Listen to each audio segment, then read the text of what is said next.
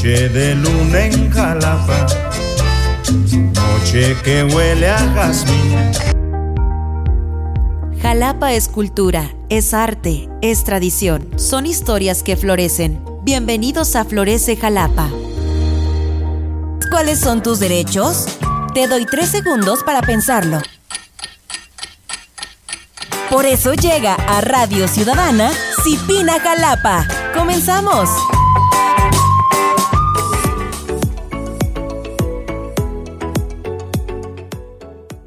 Amigos de Radio Ciudadana, ¿cómo están? Es un gusto ya estar el día de hoy en sintonía en www.radiociudadanajalapa.com. También saludamos a quienes forman parte de esta transmisión en nuestra página de Facebook, Radio Ciudadana RCXAL. Yo soy Lisbeth Vázquez, les doy la más cordial bienvenida, los invito a que se queden con nosotros en esta entrevista, en esta charla que tenemos cada viernes y que el día de hoy tenemos el gusto de retomar después de un breve periodo por esta situación electoral. Y bueno, nosotros más que felices de poder de nueva cuenta tener a Mercy Pérez Arevalo, secretaria ejecutiva del Cipina Jalapa. Mercy, bienvenida. Este espacio pues es tuyo. Ya de verdad estábamos ansiosos de poder saber todo lo que ha hecho el Cipina en todo este periodo. ¿Cómo estás? Bienvenida.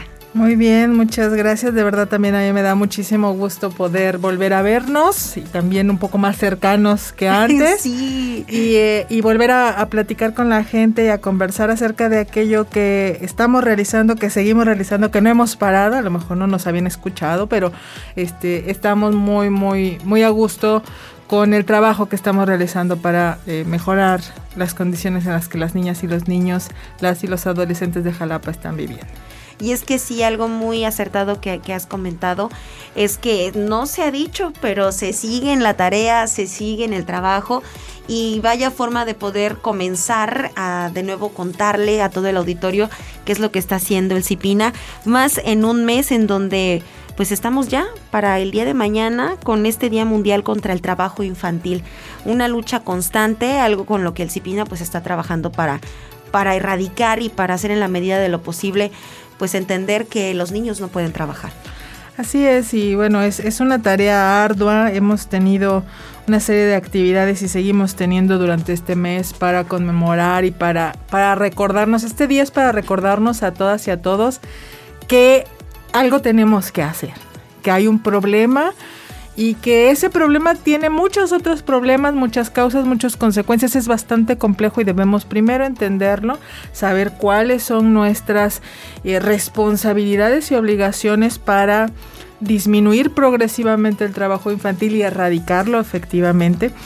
Y para ello, bueno, el, gobierno municipal y el, el CIPINA de Jalapa ha establecido ya desde el 2018 una estrategia muy específica que busca prevenir los riesgos a los que están expuestos las niñas y los niños en los cruceros y en, en los espacios públicos en la ciudad de Jalapa, Veracruz. Eh, protegerles integralmente, que es decir, identificar cuáles son todos los derechos que están vulnerados, de dónde proviene, por qué está en esta circunstancia, cuáles son los motivos que lo llevan a tener que trabajar en, en las calles o en los cruceros y por supuesto visibilizar que ellas y ellos son responsabilidad de todas y de todos. En este sentido, esta estrategia busca eh, hacer eso, incidir en esta disminución progresiva.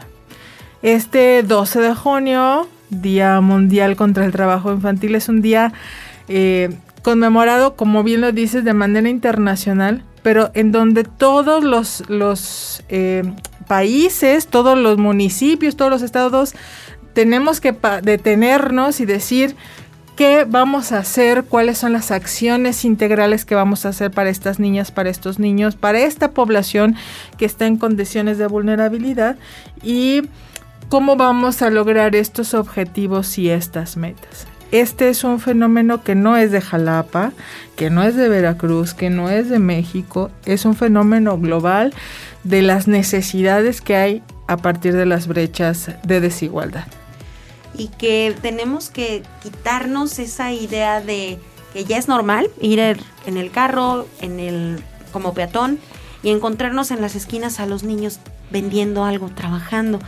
que pensemos como que ya es parte del día a día, que esto es algo normal y que sí hay niños en la calle, pero pues ahí están, ¿no? O sea, sus papás son los que no los cuidan y por eso están ahí. Hay que darnos cuenta que hay toda una historia detrás de cada niño que está en situación de, de pues de trabajo en las calles y que ahí también pues como ciudadanos nos corresponde a nosotros también tener esa cercanía, poder entenderlo y apoyar a que esto no suceda más.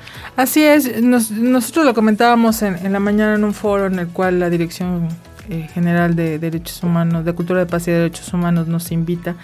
Decíamos, a ver, el trabajo infantil es un fenómeno multifactorial, multicausal y no se termina con un decreto. Es decir, no puedo decir hoy se acaba porque hoy o se los retira, hoy se prohíbe y se acaba, ¿no? Este, o los retiro y ya con eso se acaba el problema. Las niñas y los niños de repente se han invisibilizado y parecen como parte del paisaje, ¿no? los veo pero no los veo. Eh, están pero ya son común que estén ahí y, y pues me dan sentimiento, si es que me da sentimiento, y si no, trato de no verlos porque me genera también a, lo mejor un poco de molestia porque no es agradable lo que yo estoy viendo. La realidad es que este problema es histórico, que desgraciadamente muchos de estos niños y de estas niñas también provienen de una historia que se repite, ¿no? Es, es, una reproducción intergeneracional. A lo mejor mamá y papá de este niño también estuvieron en condiciones similares cuando ellos eran niños y así. Para poder generar acciones reales y efectivas, es necesario una mirada integral en donde en efecto el gobierno tenemos una responsabilidad muy importante de garantizar que estos niños eh, sean satisfechos en sus derechos humanos, en la salud, en la educación, en el bienestar. Entonces, para eso yo tengo que identificar y saber quiénes son. Para saber quiénes son, tengo que saber cuál es su modo de vida, de dónde provienen, qué es lo que está pasando, eh, por qué está en esta circunstancia, qué derechos están vulnerados, qué derechos eh, no se han atendido, si es que hay, porque hay en algunas circunstancias la comisión de un delito de explotación o eh, viven violencia, no viven violencia. Todo eso es, es una tarea ardua. Y el ciudadano también tiene responsabilidades, por supuesto, en el trato con las niñas y los niños. Primero y antes que todo, sea la condición económica que sea, sea la circunstancia que sea, son niñas, son niños, ¿no? Es que está corriendo, claro, le gusta correr como a nosotros nos gusta correr y como a cualquiera, ¿no? Eh, son niñas y niños y tienen la, deben tener la mayor protección de toda la sociedad. Entonces, si bien puede ser que tú no quieras darle una moneda, no quieres comprarle lo que te está vendiendo en la esquina, este, lo, mínimo, humanamente y moralmente, lo mínimo que un ciudadano debe hacer es voltear y saludarlo y reconocerlo como un ser humano que está ahí. Esa es la primera parte en donde el niño puede identificarse como un ser valioso en sí mismo, ¿no? Por su, por su propia existencia. Y evidentemente este, este tipo de acciones de acercamiento a la ciudadanía bajo una mirada, en efecto, o sea, si, si hay si hay, si se encuentra que están pasando riesgos, si están corriendo riesgos, si hay prácticas indebidas por parte de la familia, del entorno, hay que denunciarlo, hay que solicitar ayuda institucional.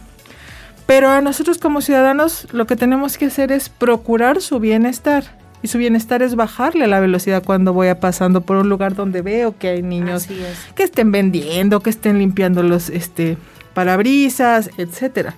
Mínimamente es tener cuidado. Y un trato con respeto, porque desafortunadamente hay personas que tienen un trato terrible y que eso hace que todavía el niño, si es que está pues en una situación incómoda tal vez porque sabe que es lo que único que, sabe y que tiene que hacer desde que es muy muy pequeño y que reciba un trato denigrante, un trato que no debe de, ser así, pues es peor, ¿no? Así es. Por eso les decíamos, esa es la primera, o sea, tú tienes que tratarlo como un ser humano. Porque aparte, el, el, maltrato a las personas desde la más temprana edad genera más problemas sociales, ¿eh? genera este tipo de resistencia, frustración social, ese enojo y, una cadena de discriminación que, que, persiste y que tus hijos, tus propios hijos te vean que tú discriminas a otro niño, también reproduce esquemas de comportamiento en la relación con los otros. La primera es cero discriminación, saber que la protección es importante eh, y que tienes responsabilidad como adulto, no aún no sea tu hijo, ¿no?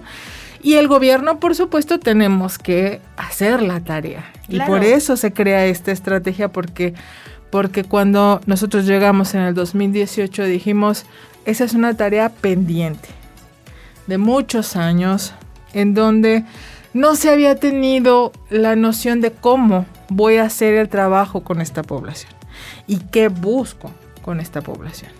¿Qué buscamos? Primera, prevenir los riesgos en los que están expuestos. Lo primero es que estén bien.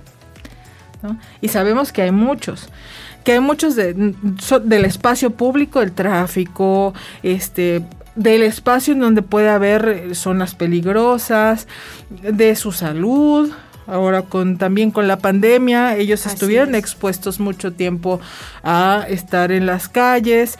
Eh, al riesgo de tener relaciones violentas en su familia que los lleve a esto o a otras cosas como las adicciones. O sea, hay una serie de riesgos que hay que primero proteger y posteriormente o a la par ir reconociendo qué derechos están vulnerados y cómo podemos hacer un equipo de trabajo de gobierno con la sociedad para restituir esos derechos. Y una vez que tengamos eso, podemos empezar a hablar de que busca, disminuimos el número de niños o la cantidad de niños que tienen la necesidad de estar trabajando. Ahora, eso no se hace de un día a otro. y es por eso que de repente, y lo digo con honestidad, los gobiernos de todo, municipales, estatales, tenemos prisa y entonces es, pues cuántos es que siguen habiendo, lo sigo viendo, ¿no? y lo seguiremos viendo, ojalá y cada vez menos, pero es un proceso. Y si hablamos de erradicar, cuando erradicamos el sarampión, por ejemplo, no fue de un día a otro que pusieron 25 mil vacunas y se acabó, no es cierto. Fue incluso un trabajo de identificación cultural de que teníamos que ser vacunados, de la importancia de las vacunas. La situación de la, que vivimos, ¿no? Eso es el, ejemplo que estamos viviendo y en el que mejor nos damos cuenta que todo esto es un proceso. O sea que debe haber un orden. Primero fue el desconocimiento total de la enfermedad, después el, conocimiento, el reconocimiento al darte cuenta que ya es algo que te sucedió a ti o a algún familiar. Y a partir de ahí, bueno, la solución, el proceso de vacunación. Entonces, esto es algo de años, es algo que para erradicarlo es un trabajo en equipo que no solamente las instituciones como el CIPINA pueden realizar. Aquí es en donde se hace también el llamado a la sociedad que con una mirada, que con un, una llamada de respeto, una atención hacia estos niños que sí están trabajando en la calle, porque para muchos esa es su realidad. Eso es algo que para ellos existe desde el momento en el que empiezan a tener memoria. Y yo creo que esta información pues también forma parte importante de todas sus actividades para poder generar estas estrategias. Dentro de todo lo que se va a realizar de actividades del mes, me estabas comentando que hay espacios, conversatorios bastante interesantes y que va a ser muy provechoso todo lo que se pueda adquirir de ellos. Así es, durante todo este mes tenemos, esta estrategia funciona todos los días, es decir, 365 días del año, porque bueno, estamos pendientes de ellas y de ellos. Pero eh, dentro de este mes, que aparte este es el año de la erradicación del trabajo infantil, y que por desgracia en el mundo con pandemia aumentaron los niveles y la cantidad de niños que empezaron a trabajar. Entonces, en este mes estamos haciendo una serie de actividades que probablemente ustedes vean, los recorridos habituales y los trabajos socioeducativos de los educadores de calle.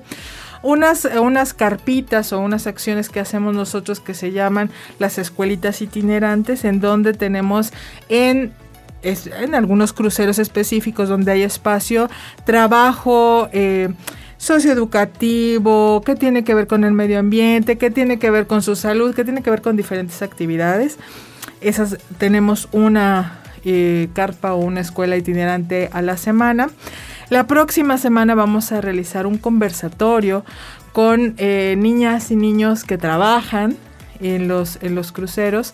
Ese, ese conversatorio será puerta cerrada, pero lo, lo, grabaremos para transmitir lo que ellos nos permitan transmitir, por supuesto, con toda su confianza. Pero queremos escuchar qué opinan, qué sienten, qué, qué, qué, le piden ¿no? a la gente, qué, qué, qué esperan de sus propias vidas, qué perspectiva tienen hacia el futuro, porque a veces es, como tú bien lo dijiste, es el único camino que conocen. No hay otras opciones, no hay una baraja de oportunidades que ellos conozcan o que ellas conozcan. Entonces vamos a tener ese conversatorio la próxima semana. Y de ese conversatorio, por supuesto, eh, el trabajo que se hace en el, eh, al interior del ayuntamiento también tendrá una respuesta formal por parte de las comisiones de promoción y defensa de los derechos humanos, la Comisión de la Niñez y la Familia, que ante las solicitudes y las peticiones eh, están conscientes de que el ayuntamiento, que los gobiernos, de que la sociedad se debe de comprometer ¿no? a darles respuesta. Y estas actividades, bueno, las llevamos durante todo durante todo este mes. Ahorita están haciendo los educadores un trabajo hermoso con las niñas y con los niños en los cruceros. Están llevando su buzón, ese buzón de los deseos, donde ellos nos están contando, lo veremos en el conversatorio que dicen, nos están contando qué le, qué le dicen a la gente, qué le dicen a Jalapa qué le dicen a las autoridades, pero también a lo mejor qué le dicen a su mamá, qué le dicen a su papá o qué le dicen a los que van pasando en el coche. Y esto nos tiene que sensibilizar a todas y a todos. Sí o sí. Sí o sí, nos tiene que sensibilizar y nos tiene que decir, tenemos que ponernos las pilas, no solo para que existan menos niños trabajando, sino para que sus vidas cambien realmente, mejoren sustancialmente, ¿no? Sí, que tengamos empatía también a partir de esta sensibilización, esta empatía que nos lleve a reconocerlos, esta empatía que nos lleve a ayudar a lo mejor mirar en nuestro entorno si conocemos alguna familia que por situación económica, porque es lo único que a lo mejor saben hacer, eh, estar trabajando eh, en, la calle y que lo hagan con sus hijos.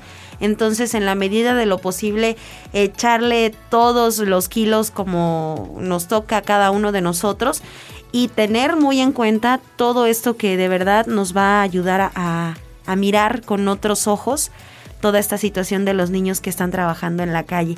Y que yo espero, Mercy, que aquí estemos con los resultados. Claro que sí. Que nos estés contando todo lo que se podrá obtener de estos conversatorios y que no solamente, bueno, sepan que los niños que están en situación de calle pueden trabajar o compartir en estos conversatorios. También me comentabas que habrá actividades con educadores y también espacios para que pues los niños puedan entender también qué pasa con esta situación. Así es, nosotros estamos armando estas actividades en, los cruceros. Eh, si usted ve en, alguno de los cruceros de Jalapa unos jóvenes que traen un chaleco con el logo del Cipina, son ellos, no están pidiéndole, no están haciéndole nada mal a los niños a las familias, no los están retirando, sino están trabajando con las familias y con ellos acerca de aquí hay riesgos, estos son los cuidados que necesitamos, concienciar también con la familia que necesitamos muchos cuidados y mucho apoyo de la familia para mejorar la, calidad de vida de ellos y de ellas. Y bueno, estas escuelitas y esta información que ahora también con los consejos de participación infantil y adolescente trabajaremos para que también escuchemos la opinión de otros niños que afortunadamente no viven en esa condición, pero cómo perciben el trabajo de las y los eh, niños jalapeños, ¿no? Bueno, pues entonces a estar muy atentos de todas estas actividades del mes y bueno, mañana, mañana, este, pues siendo el Día Mundial contra el Trabajo Infantil, seguirá habiendo información a través de su página para que puedan estar muy atentos. Así es, el día de mañana vamos a tener, bueno, vamos a estar compartiendo información importante eh, de lo que hace el equipo de educadores de calle. Tenemos un pequeño video que tiene como cuál es el proceso de trabajo. Eh, vamos a, a compartirles el día de mañana los datos, la numeralia de cuántas niñas y cuántos niños se han atendido cuántos están en los cruceros, cuántos son de Jalapa y cuántos no son de Jalapa, porque no todos los niños son de Jalapa. Somos un polo de atracción, muchos niños vienen de los municipios cercanos de Banderilla, Coatepec, Jico, Tlalnehuayocan, y, y ese es, es un punto que también hay que analizar cómo conviven, y entonces todos esos datos mañana los estaremos, los estaremos dando. Muy bien, entonces a estar eh, pues al 100 con lo que está realizando el CIPINA Jalapa. Muchas gracias, Mercy Pérez Arevalo, secretaria ejecutiva del CIPINA de aquí de, de la capital del estado de Veracruz. Y bueno, pues de verdad agradecemos la pues la oportunidad de de nuevo tenerte ya aquí en la cabina, platicar de todos estos temas y que la próxima semana pues nos vengas a platicar cómo es que ha seguido este tema y todo lo que sigue realizando Cipina. Claro que sí, y pues estamos pendientes con ustedes. Recuerden, por, en la página de Cipina Jalapa nos pueden enviar eh, cualquier información. Si identifican que a una niña, un niño, un adolescente está en, en condición de riesgo, trabajando en la calle, repórtelo con nosotros o dennos el, el visto porque nosotros los educadores, la educadora de calle, están, estarán gustosos de asistir para identificar si no hay un riesgo con una niña o un niño. Y vamos a ayudarnos entre todos. Es una situación que que sí está presente, que hay que visibilizar, que hay que conocer y que mejor que aprovechemos este fin de semana y todo este mes con esta información que nos van a estar compartiendo desde el Cipina Jalapa. Gracias por habernos acompañado. Yo soy Lisbeth Vázquez. Sigue en sintonía de Radio Ciudadana para poder enterarte de todo lo que está realizando el Ayuntamiento de Jalapa. Hasta la próxima. Cipina Jalapa te protege a ti, niña, niño y adolescente. Te esperamos en la próxima emisión. Si en tu colonia o calle observas algún problema como alumbrado público, agua potable, limpia pública, parques y jardines, arbolado urbano, reforestación, mantenimiento vial y propuesta ciudadana, haz un reporte a través de la página catax.jalapa.gov.mx. Sigue los pasos que se te van indicando y envía tu reporte se te enviará a tu correo el número de folio del reporte con el cual puedes darle seguimiento. Centro de Atención Telefónica del H Ayuntamiento de Jalapa. Jalapa, esta información te interesa. Gracias al programa de actualización de contribuciones y condonación de multas 2021, del 2 de agosto al 31 de octubre, se te condonará el 100% de las multas y recargos en el impuesto predial y limpia pública. El descuento será efectivo pagando en cajas del Ayuntamiento de Jalapa, de lunes a viernes, de 9 a 15 horas, con tu contribución.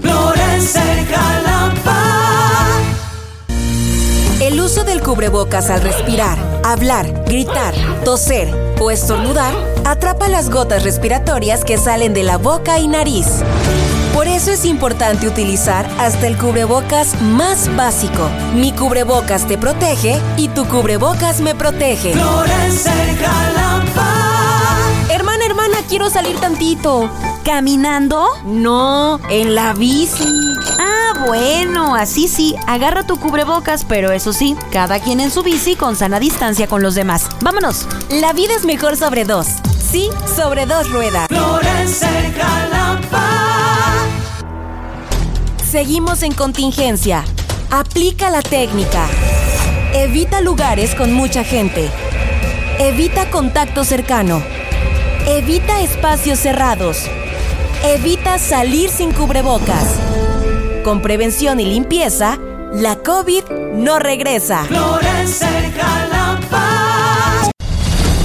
Jalapa, esta información te interesa. Gracias al programa de actualización de contribuciones y condonación de multas 2021, del 2 de agosto al 31 de octubre, se te condonará el 100% de las multas y recargos en el impuesto predial y limpia pública. El descuento será efectivo pagando en las oficinas de catastro, de lunes a viernes, de 8.30 a 14.30 horas, con tu contribución.